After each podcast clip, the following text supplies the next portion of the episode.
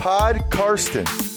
From Germany, Podcast is called Pod Karsten. You get it? Listen to Pod Karsten. Carsten Keller ist vor Ort für Paddel Magazin. Hallo und herzlich willkommen zu Folge 8 von Podcasten. Mit mir, Carsten Keller. Ich bin tatsächlich immer noch freier Mitarbeiter beim Huddle und für football-aktuell.de. Da bin ich auch momentan sehr aktiv. Also, wenn ihr auf der Seite vorbeischaut, werden diverse Artikel von mir sein. Beim Huddle ist es so, jetzt kommt demnächst die Saisonvorschau auf die NFL raus geteilt in eine Ausgabe für die AFC und eine für die NFC, also Informationen satt in gedruckter Form, also das am besten schon mal vormerken und dann kaufen. Dauert noch ungefähr eine Woche, bis das Magazin bzw. die beiden Magazine dann erscheinen. Auf meiner Seite meine-nfl.de. Aktuell finden sich da einige Sachen über Hard Knocks, die wirklich sehr gute HBO-Staffel, die von NFL Films produziert wird.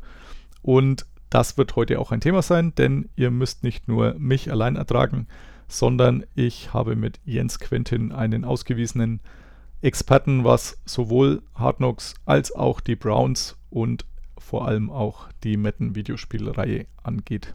Den findet ihr bei Twitter unter digitalveteran.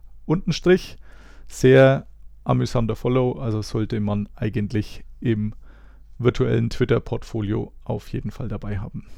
Mit dem geht es jetzt auch los. Nach dem Interview hört ihr noch äh, zwei Sachen zu aktuellen News aus der NFL. Und jetzt will ich euch nicht länger auf die Folter spannen. Hier ist Jens Quentin. Pod Karsten. Hallo Jens, danke für die Bereitschaft zum Interview erstmal. Ja, guten Tag, hallo und äh, sehr gerne. Ja, du bist mir virtuell so irgendwann vor ein bis zwei Jahren über den Weg gelaufen. Ich vermute in der Run NFL Timeline, da passiert sowas dann öfter. Aufgefallen bist du als Browns-Fan, weil da gibt es hierzulande nicht allzu viele. Und weil du dich bei der Metten Videospielreihe doch ganz gut auszukennen scheinst. Und das wären jetzt grundsätzlich auch mal die Hauptthemen, die wir heute vorgesehen hätten.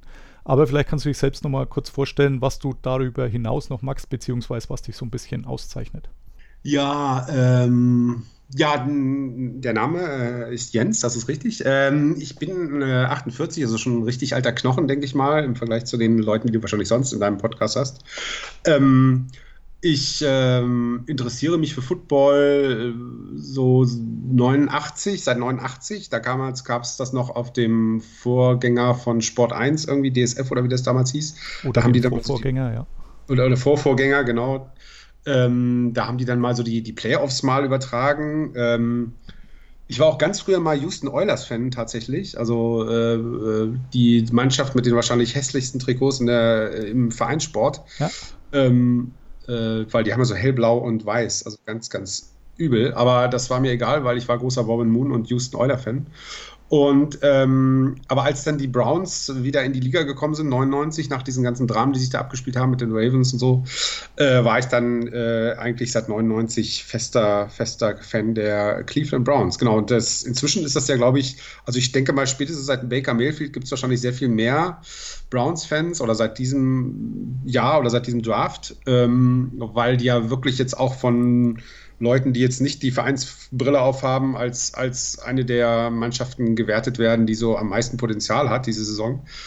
Ähm, ja, aber ich äh, bin durch alle dunklen Täler gegangen und habe diese ganzen Quarterbacks miterlebt und ähm, hoffe, dass das jetzt endlich mal ein Ende hat. Ich habe auch schon auf Twitter gelesen, dass es jetzt irgendwie Ironie des, der Sportgeschichte ist, dass die Cleveland Browns auf einmal zwei fähige Quarterbacks haben.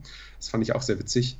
Also ähm, ich bin guter Dinge und hoffe, dass diesmal wirklich alles gut wird, so wie man die letzten 15 Jahre halt auch jedes Jahr gehofft hat. Genau, wie man auch schon bei Johnny Menzel und Deshaun Kaiser gehofft hat. Mein Johnny Menzel-T-Shirt hängt noch im Schrank. Das habe ich noch nicht verbrannt. Ja, du kannst es ja beim Gastspiel der Montreal Alouettes dann mal anziehen. Ja. Ja, wer wissen möchte, was du sonst noch so magst, dem kann ich äh, die Seite Clippings mit Cäsar vorne, clippings.me-jens Quentin ans Herz legen. Da sind nämlich ein, zwei Sachen oder neun, zehn Sachen von dir eingestellt. Ich packe auch diese Adresse hier in die Show Notes. Besonders ans Herz legen kann ich den äh, Artikel Heimat, den fand ich wirklich sehr gut. Und äh, ja, du hast gesagt, dass du wahrscheinlich älter bist wie die meisten, die ich interview, mag sein, aber du bist nur unwesentlich älter als ich. Also so gesehen kann ich das ganz gut nachvollziehen. Okay, da bin ich beruhigt. Also nur einen Tick älter, aber das passt so. Ja, äh, letztes Jahr hast du dankenswerterweise die Vorschau aus Fansicht zu den Browns auf meiner Seite übernommen. Also wer die nochmal nachlesen will, meine-nfl.de und dann oben bei den Teams kann man sich da durchklicken zu den Brownies. Äh, ich möchte kurz zitieren. Äh, die Browns werden. Ich glaube, alle, ja. ich glaube, alle meine äh, Vorhersagen sind eingetroffen, oder? Ja, ähm, die Browns werden besser abschneiden dieses Jahr. Okay, diese Prognose ist bei 1,15 vom letzten Jahr auch keine Kunst. Die Hürde war leider doch zu hoch. Allerdings, ich muss ja gestehen, äh, meine Nicht-Fansicht lag auch äh, höher, allerdings bei, ich glaube, 3,13 hatte ich sie und ja, selbst da waren wir ja eigentlich meilenweit entfernt. Für die, die es schon vergessen haben, also 0-16, äh, man muss es immer wieder erwähnen, nach den Detroit Lions, die zweite Mannschaft, die es geschafft hat, keinen Sieg einzufahren in der regulären Saison. Ähm, hättest du an der Parade teilgenommen, wenn du in Cleveland wohnen würdest, zum 0-16? Äh, weiß ich nicht, aber ich wäre wahrscheinlich mit in den See gesprungen, mit dem Hugh Jackson zusammen, ja. weil der hat es ja ähnlich gemacht wie ich. Der hat auch gesagt, naja, was soll schon passieren, wir werden auf jeden Fall besser als 1,15 und dann musste er in den, äh, in den See springen. Und äh, ich glaube, da wäre ich dann eher dabei gewesen. Also ich persönlich wäre wahrscheinlich schon auch zur Parade, einfach weil ich die Idee sehr lustig fand. Aber ansonsten gibt es ja leider recht wenig zu lachen. Äh, warst du selbst schon mal in dieser Factory of Sadness, wie man das Braun-Stadion gerne nennt oder nicht so gerne? Ähm, nee, leider noch nicht. Also das ist so eins meiner äh, äh, Bucketlist All-Time-Ziele. Ich habe es bisher nur nach London geschafft zum NFL-Spiel. Mhm. Äh, letztes Jahr immerhin auch die Browns ähm, äh, mit, dem, mit der Interception von Joel Schobert, gleich zu Beginn, wo ich gedacht habe, ha, das wird der erste Sieg der Saison. Ja. Ähm, aber dann leider doch nicht. Und ähm, ja, das war gegen die Vikings und der äh, Ziel, Thielen hat, glaube ich, einen Touchdown gemacht, vollkommen frei. Er hat irgendwie eine halbe Stunde da in der Endzone gestanden, bis er endlich mal angeworfen wurde und so. Also, das war schon teilweise echt bitter. Ähm, aber trotzdem war die Stimmung hervorragend. Also, es war ein super Erlebnis. Kann ich jedem nur empfehlen, ein äh, NFL-Spiel in Europa sich anzuschauen. Ja, geht mir ähnlich. Ich war jetzt auch schon, ich glaube, zehnmal ungefähr so ganz genau kann ich es nicht mehr zusammenbringen. Also seit 2007 gibt es die Serie ja. Bei dem Spiel 2007 war ich nicht, aber das, wenn man alles, was man so drüber gelesen hat, war das somit das Schlechteste äh, dieser ganzen Spiele, die seitdem ausgetragen wurden in London. Also Giants gegen Dolphins konnte man sich anscheinend getrost schenken. Ich war damals beim ähnlichen Klassiker äh, Tampa Bay gegen Jacksonville Jaguars zeitgleich. Also auch wirklich ein Spiel, das man fünf Minuten später schon wieder hätte vergessen können. Aber Ansonsten, ja, hast du vollkommen recht. London ist auf jeden Fall eine Reise wert. Zur NFL macht immer wieder Spaß. Die Stimmung ist sehr gut, was das Drumherum angeht. Es gibt keine Geharke unter den Fans, nur ein bisschen Frotzeln, äh, das sowieso dazu gehört. Und ähm, ja, mache ich auch jedes Jahr ganz gerne den Trip. Also dieses Jahr wird es Titans, Chargers bei mir. Leider, ah, okay. leider nicht Eagles, Jaguars, wie wir eigentlich wollten, aber gut das ist ein anderes Thema. Aber brandaktuell hat ja die NFL jetzt das Tottenham-Spiel auch nach Wembley verlegt. Habe ich gestern gelesen. Also okay. Jetzt äh, das wusste ich gar nicht. Hat man, ja, das, anscheinend wird das Stadion tatsächlich nicht rechtzeitig fertig. Ähm, es rächt sich jetzt auch ein bisschen, dass man natürlich das Spiel in das neue Stadion packt, das als erstes ist von den drei Spielen, aber ja, man muss nicht alles verstehen, was die NFL angeht. Und das stimmt. Also dieses Jahr war es wirklich sehr unverständlich. Aber ja, zurück zu deinen Brownies. Dieses Jahr Off-Season Champs, äh, du hast schon gesagt, wahrscheinlich gibt es jetzt wesentlich mehr Fans in Deutschland, also drei wahrscheinlich oder vier. Wie hast du den Draft erlebt? Also hast du live geschaut oder danach irgendwie ja. Zusammenfassung?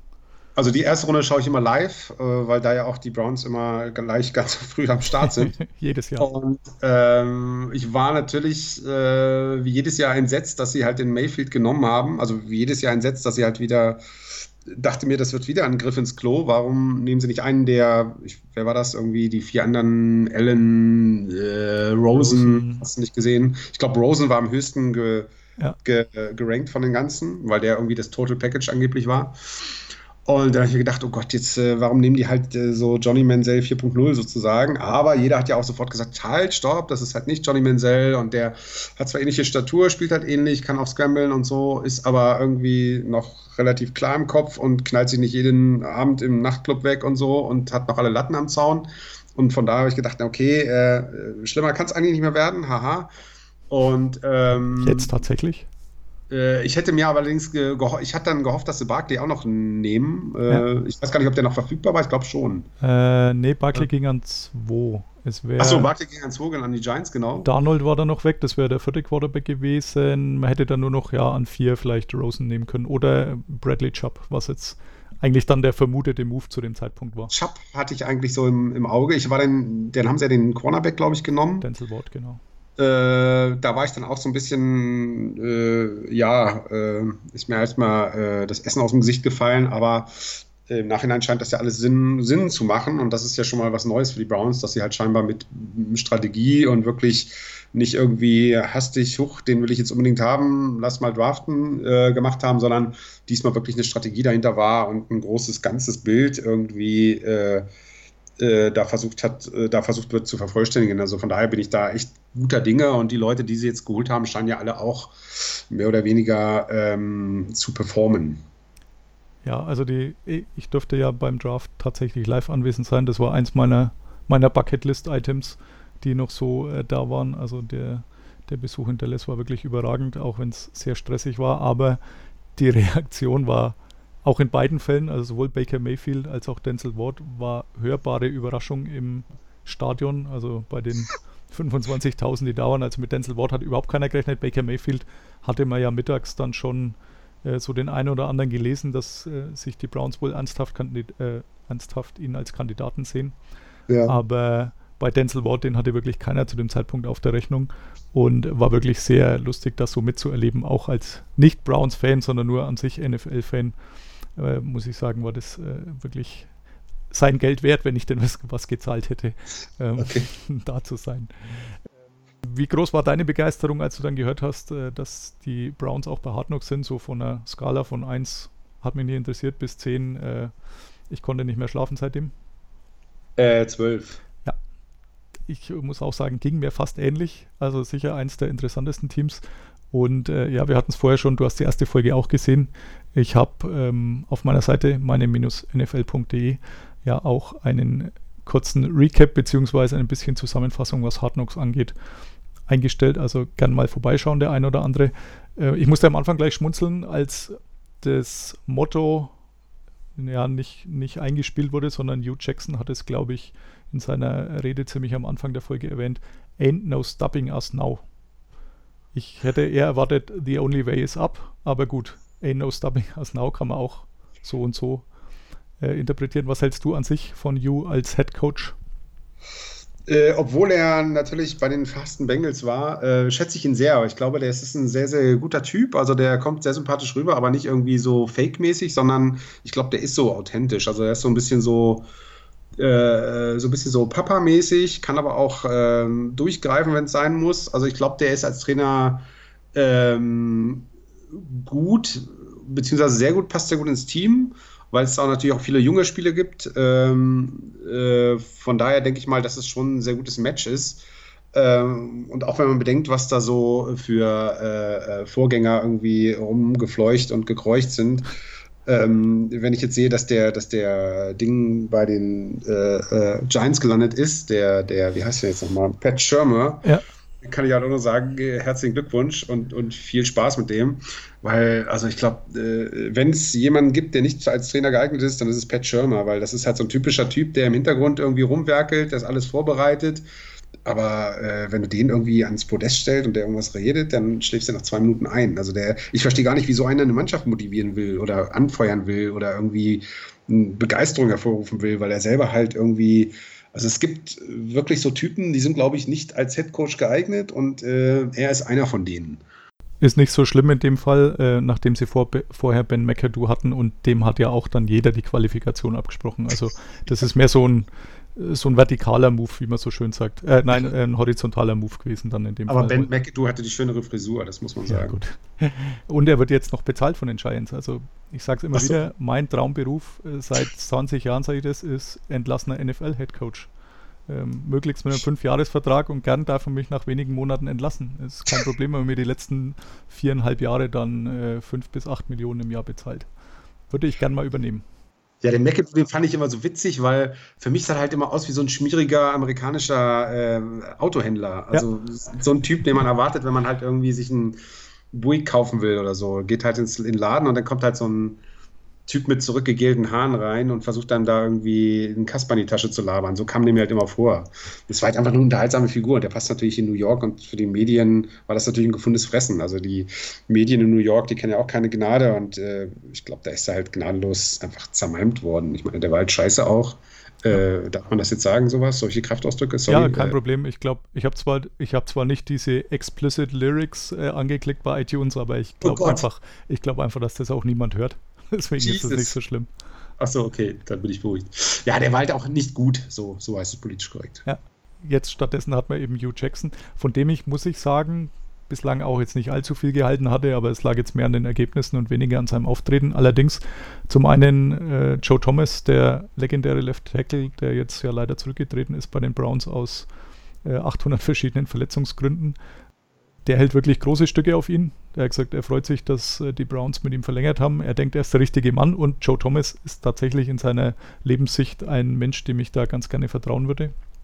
Und ähm, ja, in der ersten Folge Hard Knocks war er ja auch relativ stark eingebunden, nachdem zwei Wochen vor Aufzeichnung oder beziehungsweise ja, zwei Wochen vor der Szene wohl sein Bruder gestorben ist und er dann mehr oder weniger in der ersten Folge erfährt, dass auch seine Mutter gestorben ist, wo ich mir denke, äh, das ist schon sehr, sehr schwierig. Ich würde das sicher nicht wollen, dass da jetzt viele Kameras dann in meinem Büro sind, die das aufnehmen, wie ich da reagiere. Aber das hat er A sehr gut gemacht, in einer Art und Weise, wo ich sage, das würde ich so nicht hinbringen. Und äh, ja, auch die Überleitung war phänomenal. Also Peter King hat es, glaube ich, auch bei seiner Kolumne am vergangenen Montag geschrieben. Er erzählt mehr oder weniger seinen Assistenten, ja, es war, war ein harter Monat, jetzt sind hier mein Bruder und jetzt auch noch meine Mutter gestorben und Übrigens äh, hier im Video, das ist ein Inside Zone Run oder Inside Zone Play, wo ich gedacht habe, boah, Wahnsinn, wie schnell der Mann umschalten kann. Aber ja, vielleicht hat er das in dem Moment auch gebraucht. Aber Ja. tatsächlich muss ich sagen, also wirklich einige Bonuspunkte und äh, neben Schirmer war ja auch zum Beispiel Eric Mancini vor ein paar Jahren mal bei den Browns. Auch ganz groß. Klassiker, muss man echt sagen. Also bei den Chats und dann da. Ähm, ich habe, äh, da gibt es ein sehr gutes Hörbuch ähm, von, jetzt muss ich kurz überlegen, Nate Jackson heißt er, glaube ich, der from the bottom of the pile, der lang bei den Broncos beschäftigt war, so ein Wide Receiver, der immer gerade so am Roster gekratzt hat oder auch nicht, tausendmal verletzt war, auch in der NFL Europe äh, in Deutschland war bei Ryan Fire. Und der war dann auch mal kurz bei den Browns, als Mancini Coach war und hat da ausführlich in einem Kapitel erzählt, wie das im Training so zuging. Und muss ich sagen, gönne ich es jedem Spieler, dass er wieder entlassen wurde, weil äh, es ging so mit Frage-Antwort-Spielchen und Aufstehen und wie kann das sein, dass du die fünf Mottos nicht weißt und also Zu Zustände, wie man sie sich äh, in der Schule in seinen schlimmsten Albträumen kaum hätte vorstellen können, mit erwachsenen Männern zu machen, aber ja. Zu Recht entlassen und zu Recht seitdem auch kein Headcoach mehr gewesen. Aber was man echt nicht vergessen darf, also dass ja, dass das alles Leute sind aus der äh, äh, damaligen, äh, das war ja alles Entourage damals vom, äh, vom Belichick, der, als Ja. er damals irgendwie Browns Coach war, hatte der ja die ganzen Leute in seinem Staff drin. Das Ja. waren alles Assistenztrainer und so. Äh, und äh, auch der, da habe ich auch wieder Dings gesehen, äh, Mike Patton, der war ja auch mal kurz Ja. Head Coach bei den Browns, der war damals auch schon irgendwie Defensive Coach oder Offensive Coach. Und das ist Wahnsinn. Also was, was der damals alles an zukünftigen Head Coaches in seiner, in seiner Riege da hatte, in seinem Trupp drin hatte. Und äh, Und aus keinem ist was Ja. geworden. ja, eben, außer aus Belichick. Ja, tatsächlich aus den, also wenn man so anschaut, Josh McDaniels äh, grandios in Denver gescheitert. Colts hat er sich jetzt anders überlegt. Gab noch Charlie Weiss äh, bei den Colts dann, glaube ich, war der. Also es, es waren nicht allzu viele, die da Erfolg mit heimgebracht haben, aber mit Matt Patricia wird jetzt bestimmt alles viel besser in Detroit. Mal gucken. Aber ich finde überhaupt schon absurd. Also da ist mir auch wieder aufgefallen, Mensch, stimmt ja, Belichick war ja mal Cleveland Browns Coach. Das ja. ist halt auch schon an sich schon so absurd irgendwie. Ja, das war war beim Umzug, oder? Mit den Patriots. Bitte? Ja, das war beim Umzug, als sie dann. Genau, das kurz vor dem Umzug. Genau. Das war in der Saison, wo sie sogar gut gespielt haben. Ich habe das neulich nochmal als Dokumentation gesehen. Großartig. Auf dem NFL Game Pass. Also ja. bitte äh, jeder sofort äh, kaufen oder abonnieren, wenn er es nicht hat, weil es ist wirklich gut.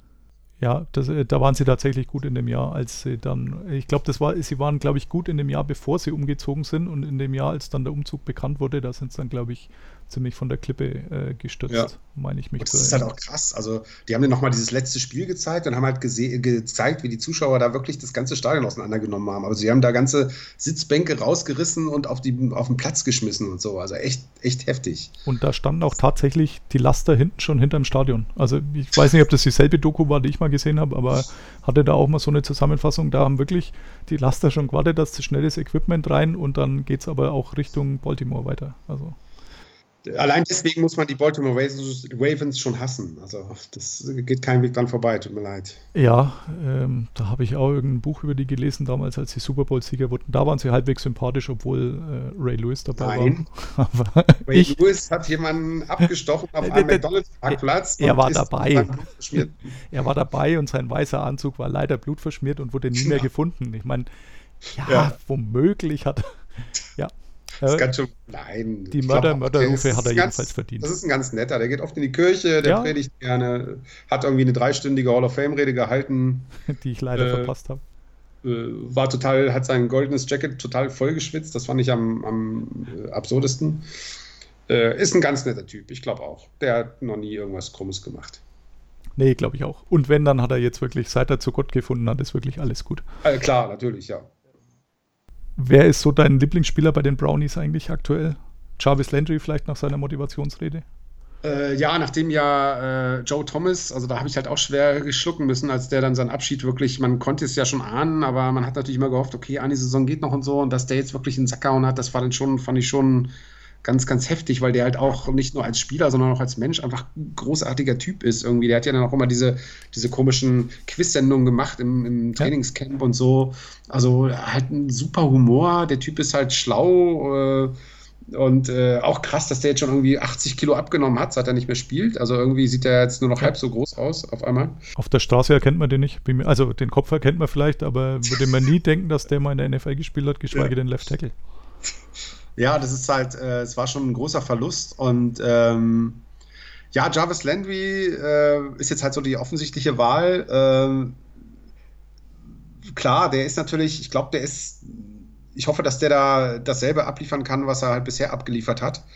Ähm, und äh, ich habe neulich auch gesehen, da war in diesem äh, Good Morning Football irgendwie, ja. hat dann der Nate Burleson, der kurz auch mal bei den Browns war, auch gesagt, dass er das halt auch erlebt hat dass halt die Wide Receiver äh, sich das da recht bequem gemacht haben bei den Browns. Die haben da halt ihre Kohle verdient, haben halt nichts gemacht, weil sie gesagt haben, na, wir verlieren ja eh und haben dann da ein schönes Leben gehabt irgendwie.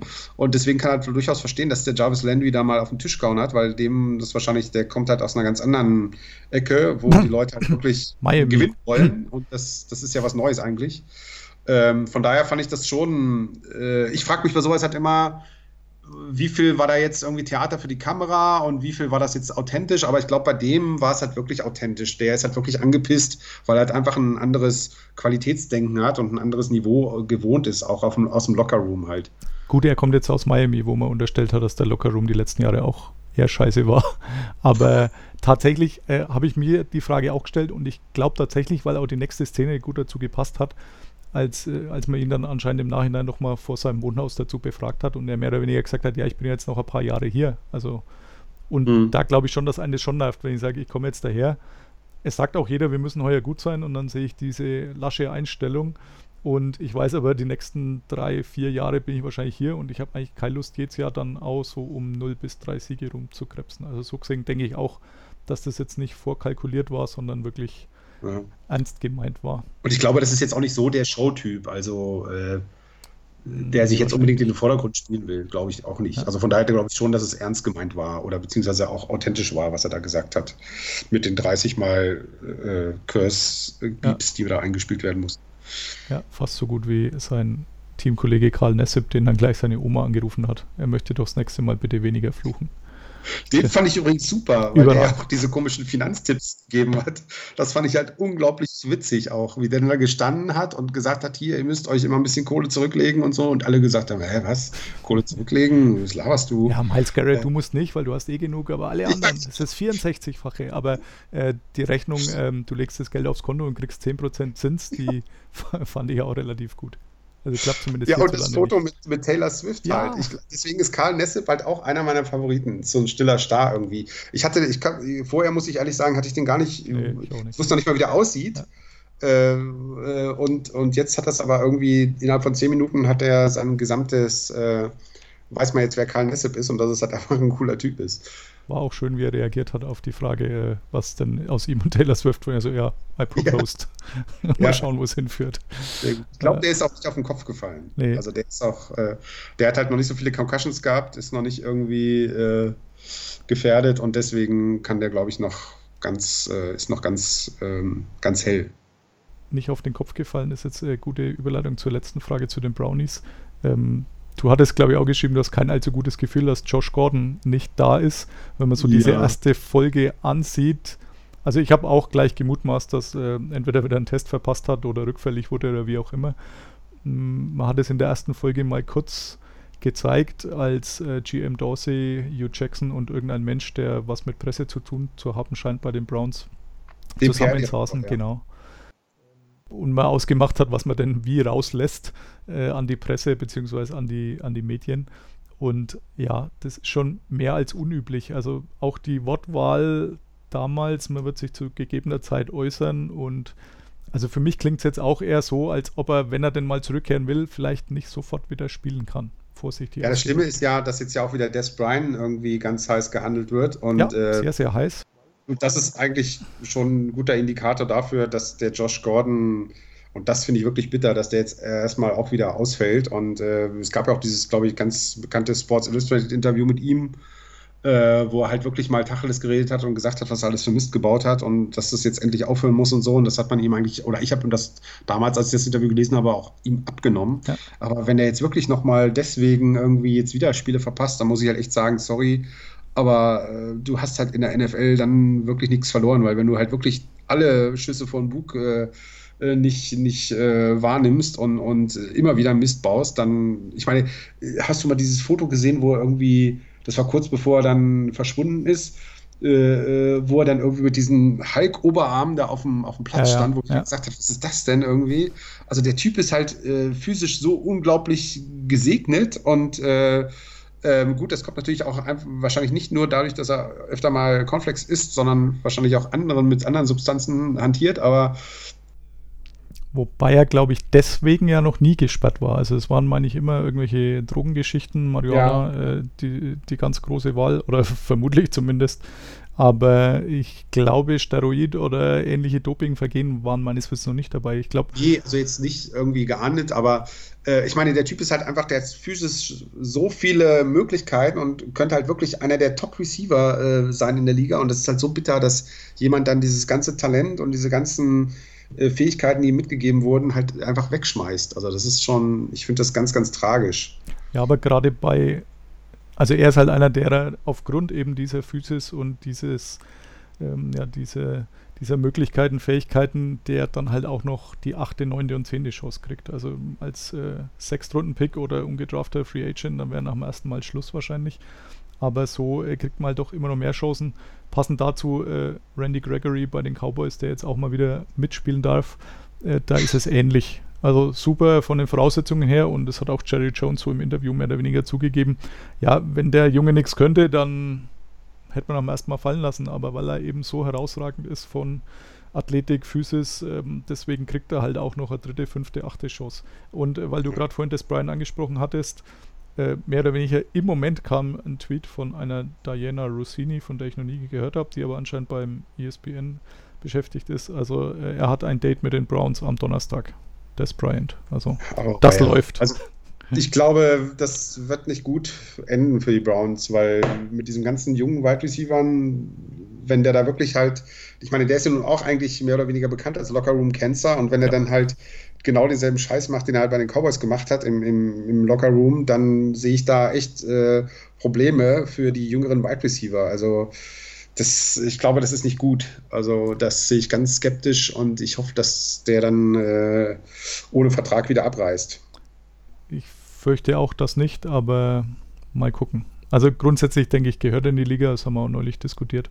Er ist vom Spiel her sicher gut genug, um zumindest irgendwo ein Wide Receiver 2 oder 3 zu sein. Allerdings muss das auch in seinen Kopf rein, dass er eben nicht mehr der Wide Receiver 1 ist, egal bei welchem Team.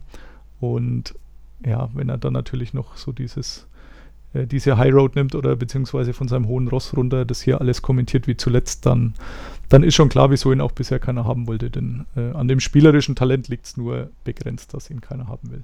Ja, das auf jeden Fall. Also spielerisch, ich denke, der ist immer noch einer der, ja, nicht mehr Top-Leute, aber halt kann immer noch äh, einen großen Unterschied machen und kann dem Team wirklich weiterhelfen. Aber wie gesagt, die, die Downside ist halt so stark oder du hast halt so viele, holst dir dann so viele Probleme da ins Haus, dass du da halt echt gut überlegen musst. Und ich hoffe, die Browns überlegen sich das wirklich gut und machen da jetzt nicht so einen Schnellschuss, weil sie jetzt halt wissen, dass Josh Gordon irgendwie für x Spiele ausfällt. Also das wäre doppelt bitter.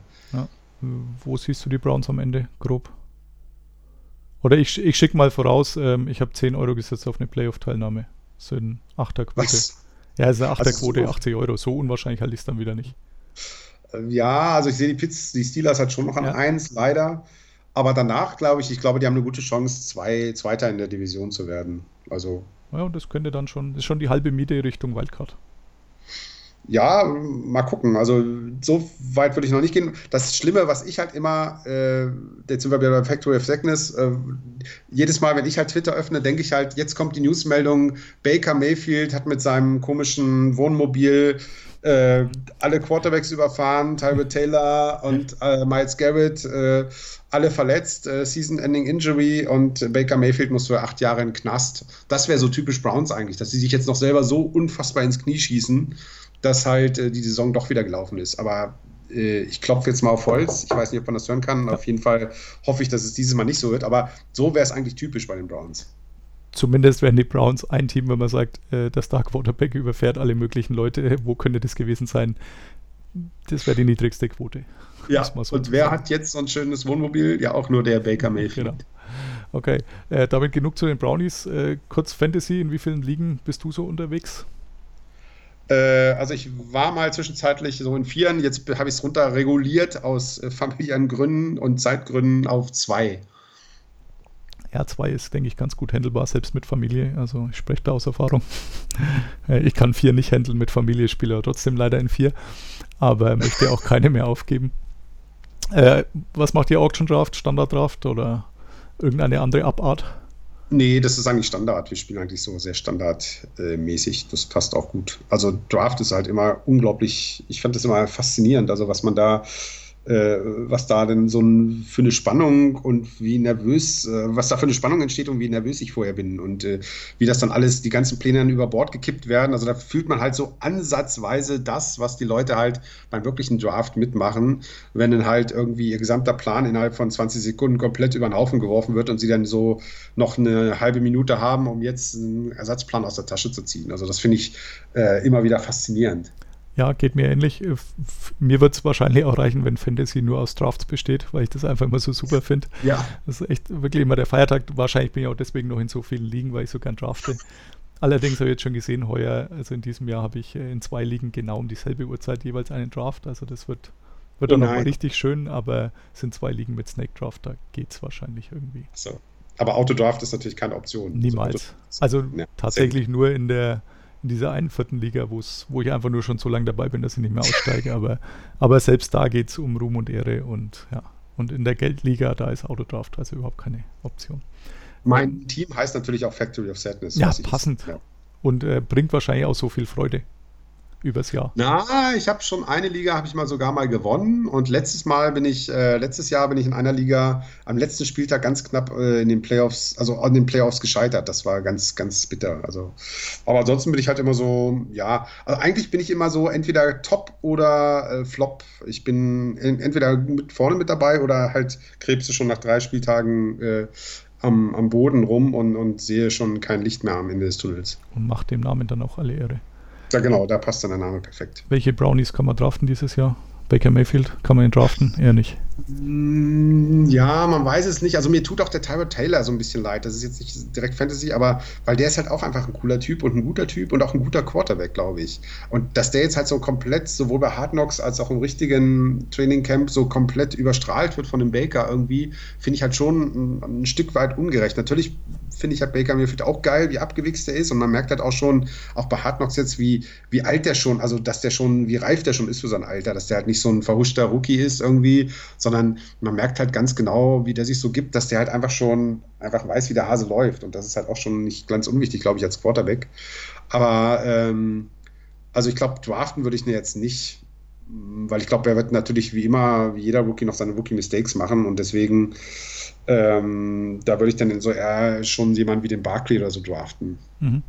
Ja, und ich meine, mit äh, Landry und Chubb und so kann man vielleicht dann auch noch den einen oder anderen so draften. Ja, ähm, eine Frage, die ich immer ganz gern stelle in diesen Interviews. Welche von den drei Säulen Fantasy, Metten und Sportwetten trägt denn am meisten zum NFL-Erfolg bei, deiner Meinung nach?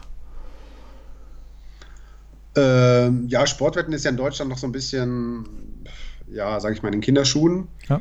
Äh, also da, da, da geht ja noch nicht so viel, auch durch die Gesetzgebung. Habe ich jetzt selber auch noch nichts mit am Hut irgendwie. Also habe ich selber noch nie irgendwas, ich habe selber noch nie um Geld in irgendeiner Art und Weise gespielt. Ich auch nicht. Habe das eigentlich auch nicht vor.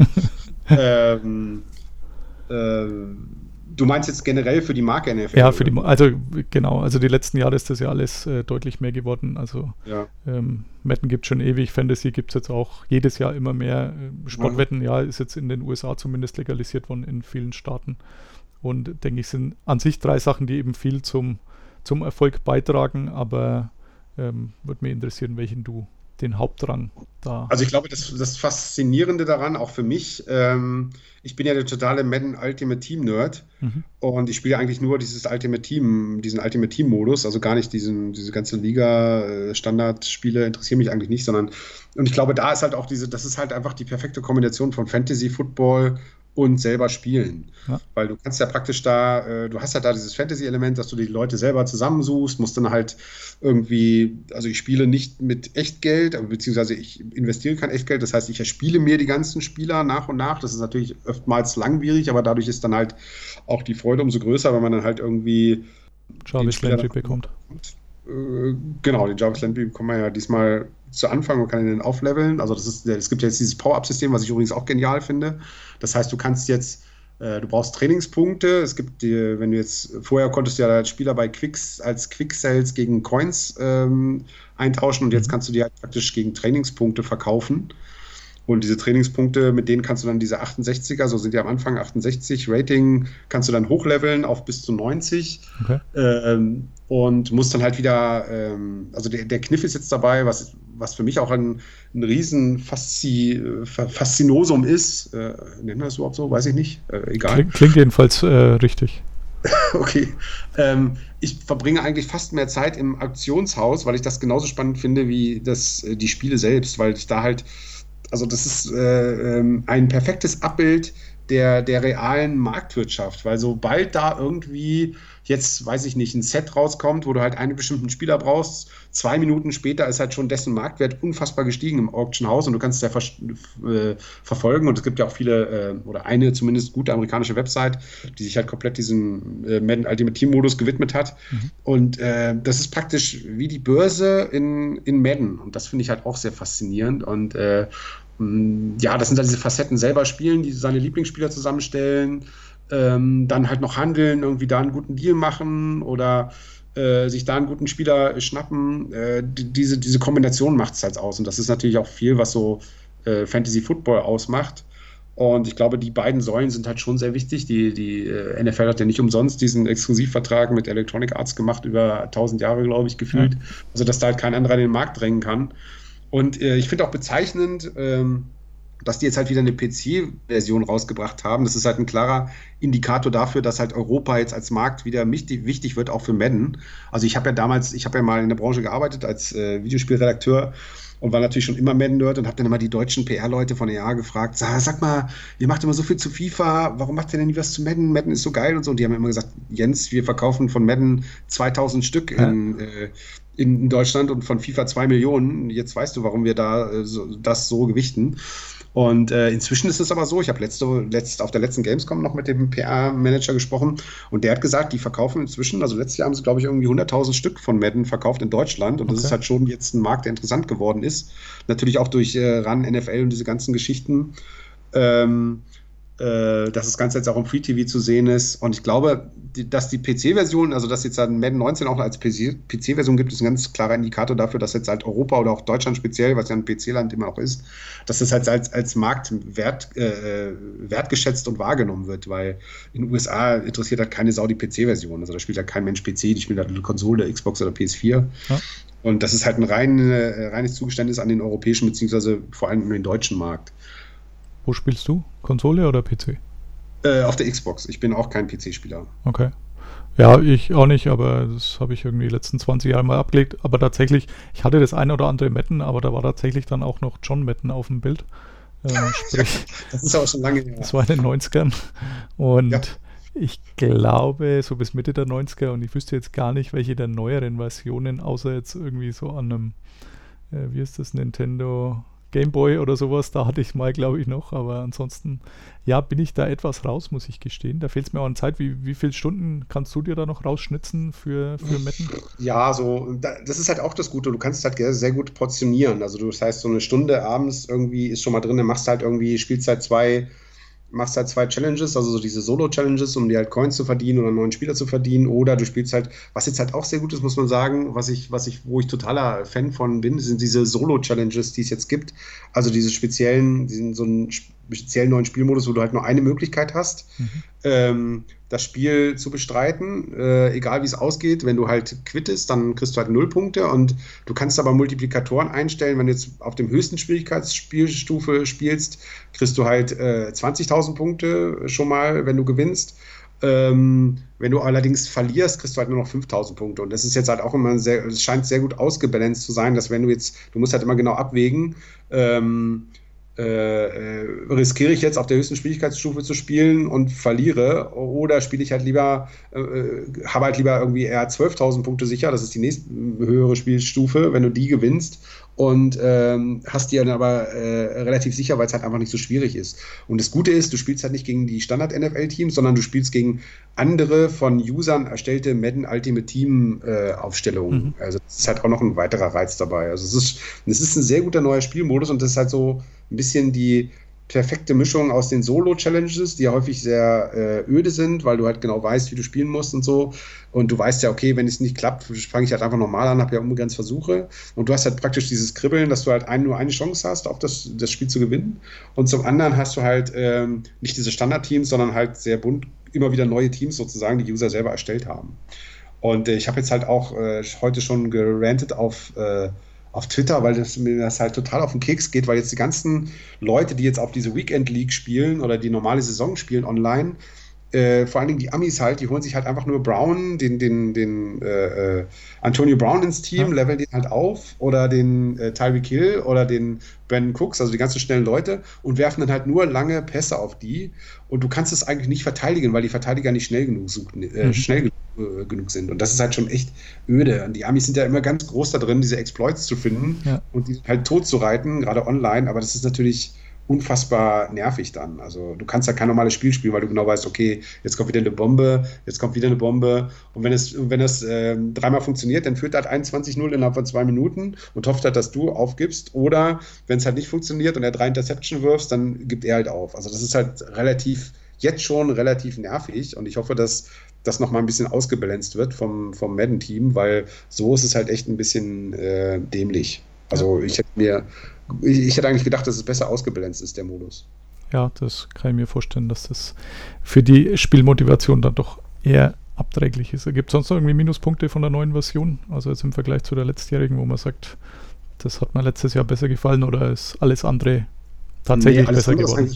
Es ist wirklich, also auch die Kritiken waren ja auch sehr gut. Äh, gut bei den Ami-Medien, die sind ja eh äh, halbwegs alle gekauft und so, das darf man auch nicht vergessen, aber trotzdem, äh, das Laufspiel ist halt sehr viel besser. Das heißt, du kannst jetzt einfach nicht nur, es kommt jetzt nicht mehr nur auf Speed an, dass du halt einfach den Turbo-Button drückst und dann versuchst einfach wegzulaufen, sondern es gibt jetzt halt, wenn du die linke Schultertaste drückst, kannst du halt so schärfere Cuts machen einfach, dass du halt besser auch durch die O-Line durchkommst und so. Und das ist schon sehr, sehr gut gemacht. Also es ist jetzt halt noch ein bisschen realistischer, noch ein bisschen simulationsmäßiger und meiner Meinung nach dadurch auch besser geworden. Also es ist schon ein sehr gutes Spiel, aber wie gesagt, online, äh, wenn du halt da diese ganzen Exploit-Typen hast, ist es halt, kann es schnell nervig werden.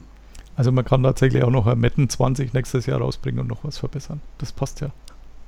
Ja, ja, das wird ja EA totreiten, die Marke, das ist klar. Also die werden halt immer wieder was finden und ich bin auch immer wieder derjenige, der das kaufen wird. Und äh, es heißt ja auch immer nur bei den Ami-Medien, kaufst du dir nicht das Spiel, sondern kaufst du dir noch das Update, weil inzwischen behandeln die das ja eigentlich noch wie ein Update. Aber dadurch, dass halt gerade dieser Ultimate Team-Modus ist halt so unfassbar gut gemacht, also der hält dich halt so gut bei der Stange, weil es halt immer wieder auch so saisonale Sachen gibt. Also es gibt dann so, zu Halloween gibt es dann halt so Spezialspieler irgendwie, die direkt bei Halloween dann auf einmal auf 99er Werte steigen und dann sind die halt riesengroß auf dem Spielfeld und so, aber halt nur in der Halloween-Nacht. Und äh, die haben, die haben das schon sehr gut rausgekriegt, wie sie halt die Leute das ganze Jahr bei der Stange halten. Und äh, ich werde auch wie jedes Jahr äh, ab, ab jetzt das ganze Jahr lang Madden spielen, weil es halt immer irgendwie neuen Content gibt. Und das hat EA natürlich perfektioniert. Ja, und da musst du auch schon nicht mit den Kindern an Halloween äh, rumlaufen und irgendwelche Süßigkeiten erbetteln. Also gesehen, genau. Win-Win. Ja, äh, genau, ja. Gut, damit wären auch tatsächlich meine Fragen erschöpft. Ähm, ich bedanke mich bei dir, Jens. Ja, vielen Dank für die Einladung. Ich weise nochmal hin auf clippings.me-jens Quentin. Also sehr gerne mal reinlesen. Auch äh, etwas ausführlicher, wie du zu den Browns kamst, hat mich auch sehr amüsiert. Also ich würde aber eher meinen Twitter-Kanal empfehlen, wenn ich genau. unverschämterweise nochmal Werbung für den machen dürfte, weil da Natürlich. bin ich halt sehr viel mehr aktiv. Also äh, Clippings ist halt mehr für mich so das hat dann mehr so ein berufliches Portfolio. Das ist halt, äh, ich arbeite ja so im Marketing-PR-Bereich und da äh, auch als Freelancer. Und da muss man natürlich immer so ein paar Beispiele parat haben, falls jetzt jemand fragt, was machst du eigentlich oder was hast du so gemacht. Ja. Ähm, aber Twitter, denke ich, ist halt, äh, da bin ich der Digitalveteran mit Unterstrich am Ende oder unter Jens Quentin müsste ich aber auch zu finden sein. Also ähm, da bin ich halt sehr viel mehr aktiv und auch, da gibt es halt auch sehr viel mehr zu Madden und äh, äh, zu NFL generell und natürlich auch zu den Browns. Genau, auch sehr schönes Twitter-Bild. Also wenn ihr euch nicht sicher seid, ob es da richtig Digital-Veteran ist, die Brown Paperback ähm, weist euch den Weg. ja. Okay. Dann, äh, ja, wie gesagt, herzlichen Dank. War sehr schön. Ähm, ja, ich fand auch super. War noch ungefähr in der Zeit, die ich mir vorgestellt hatte. Sehr gut. Und ja, dann sind wir gespannt, was die Brownies dieses Jahr leisten und hören uns vielleicht irgendwann mal wieder.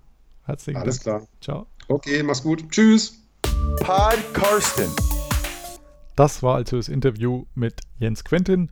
Ich hoffe, euch hat es gefallen. Dann gerne auch bei iTunes 5 Sterne hinterlassen, wo ihr sonst irgendwelche Ratings hinterlassen könnt. Und auch wenn es euch nicht gefallen hat, würde ich mich trotzdem über 5 Sterne freuen. Da bin ich absolut käuflich. Ich habe euch ja versprochen, es gibt noch ein, zwei News. Die ersten drehen sich wieder mal um das in diesem Jahr leider leidige Thema. Ich habe es kurz ja mit Jens angerissen, der NFL in London. Also nicht, dass es sowieso nur drei statt vier Spiele wie in den Jahren zuvor gab, sondern das eine war ja auch geplant für das neue Stadion in Tottenham, das äh, für 20.000 Zuschauer weniger Platz bietet. Dafür hat man dann das zumindest am Anfang attraktivste oder wohl gefragteste Spiel dahin verlegt. Aber damit nicht genug. Jetzt musste man bekannt geben, dass das Stadion doch nicht rechtzeitig fertig wird und man das Spiel zurückverlegt oder verlegt ins Wembley Stadion. Grundsätzlich natürlich keine schlechte Location, aber das Ticketchaos ist damit noch um ein Kapitel reicher, denn man muss jetzt die sowieso schon Season-Tickets hatten umbuchen aufs Wembley-Stadion. Die kriegen ein Zeitfenster, wer da eine Dauerkarte hat, um sich ihren Platz dann auch wieder, den sie sowieso gekauft hatten, im Wembley-Stadion äh, zu erwerben. Und der einzig positive Lichtblick bei dem Ganzen oder der einzige positive Aspekt dürfte sein, dass eben 20.000 Fans mehr ins Wembley-Stadion gehen und so womöglich tatsächlich auch der ein oder andere Normalfan noch die Chance hat auf ein Einzelticket, denn das wäre im in der neuen White Hart Lane wohl nicht mehr gegangen. Der Nachteil ist natürlich, dass mittlerweile Flug und Hotel astronomische Höhen erreicht haben. Also wahrscheinlich kann man auch einen Trip nach Amerika einplanen und da zur NFL gehen und kommt jetzt auch nicht mehr teurer, wie wenn man Anfang September, denn da wird dann das mit den Tickets laufen, Anfang Mitte September, sich äh, jetzt noch dazu entscheidet, ein Ticket zu holen und Flug und Hotel zu versuchen. Viel Glück denen, die es trotzdem probieren. Wer sagt, nee, das ist mir doch zu viel, eine sicherlich gute Alternative ist der German Bowl in Berlin. Der ist nämlich zufällig am gleichen Wochenende, sprich in dem Fall am Samstag. NFL-Spiel in London ist dann am Sonntag. Und kann man sich sicherlich auch anschauen. Ich war vor zwei Jahren schon dort und werde auch dieses Jahr wieder an Bord sein in Berlin. Freue mich schon. Damit denke ich, ist das Kapitel London und die NFL 2018 erstmal durch. Es kann nächstes Jahr wirklich nur besser werden. Ich kann mir nicht vorstellen, dass man sich nochmal so ein Chaos und so eine Blöße in den Medien geben will. Auch dazu gibt es einen Artikel bei Football Aktuell. Gerne mal vorbeischauen. Ich habe da meine Gefühle, was das Ganze angeht, doch auf den Punkt gebracht. Und die sind nicht positiv, wie man sich denken kann. Muss mich sogar ein bisschen zurückhalten. Ansonsten zweite Geschichte. Ende August hat Pro7 Max wieder eingeladen zum Pressekonferenz-Fan-Event nach Hamburg. Wer jetzt meint, er sucht einfach die Location vom letzten Jahr auf, weil er dieses Jahr keine Einladung bekommen hat. Den muss ich enttäuschen. Also es wird dieses Jahr tatsächlich woanders stattfinden. Wo, darf ich leider nicht sagen.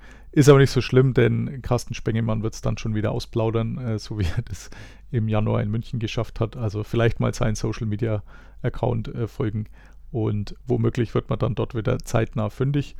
Äh, Freue ich mich auf jeden Fall schon drauf und ähm, ich stelle tatsächlich auch immer ein, zwei Fragen, damit äh, das Ganze nicht komplett umsonst ist. Also wer da Fragen hat, äh, der Arbeitskollege letztes Mal hat mich gleich mit drei oder vier Fragen versorgt, die ich dann aber im Nachgang unter vier Augen gestellt habe, damit das Ganze nicht im Fernsehen zu einseitig war.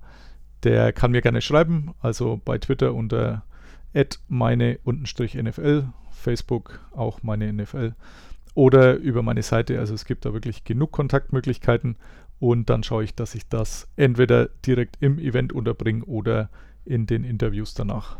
Ansonsten hoffe ich, dass ich da ein paar O-Töne einsammeln kann, werde auf jeden Fall hier das ein oder andere Equipment mitschleppen und schauen, dass ich die Experten so ein bisschen vors Mikrofon kriege. Hat bisher immer ganz gut geklappt.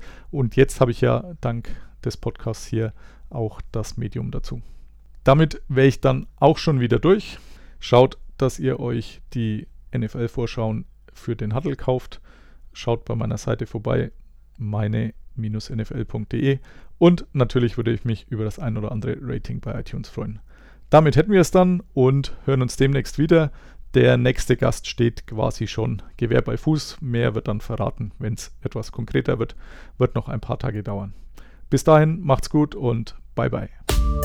Listen to Pod Karsten. Pod Karsten. Thank you, Karsten. go.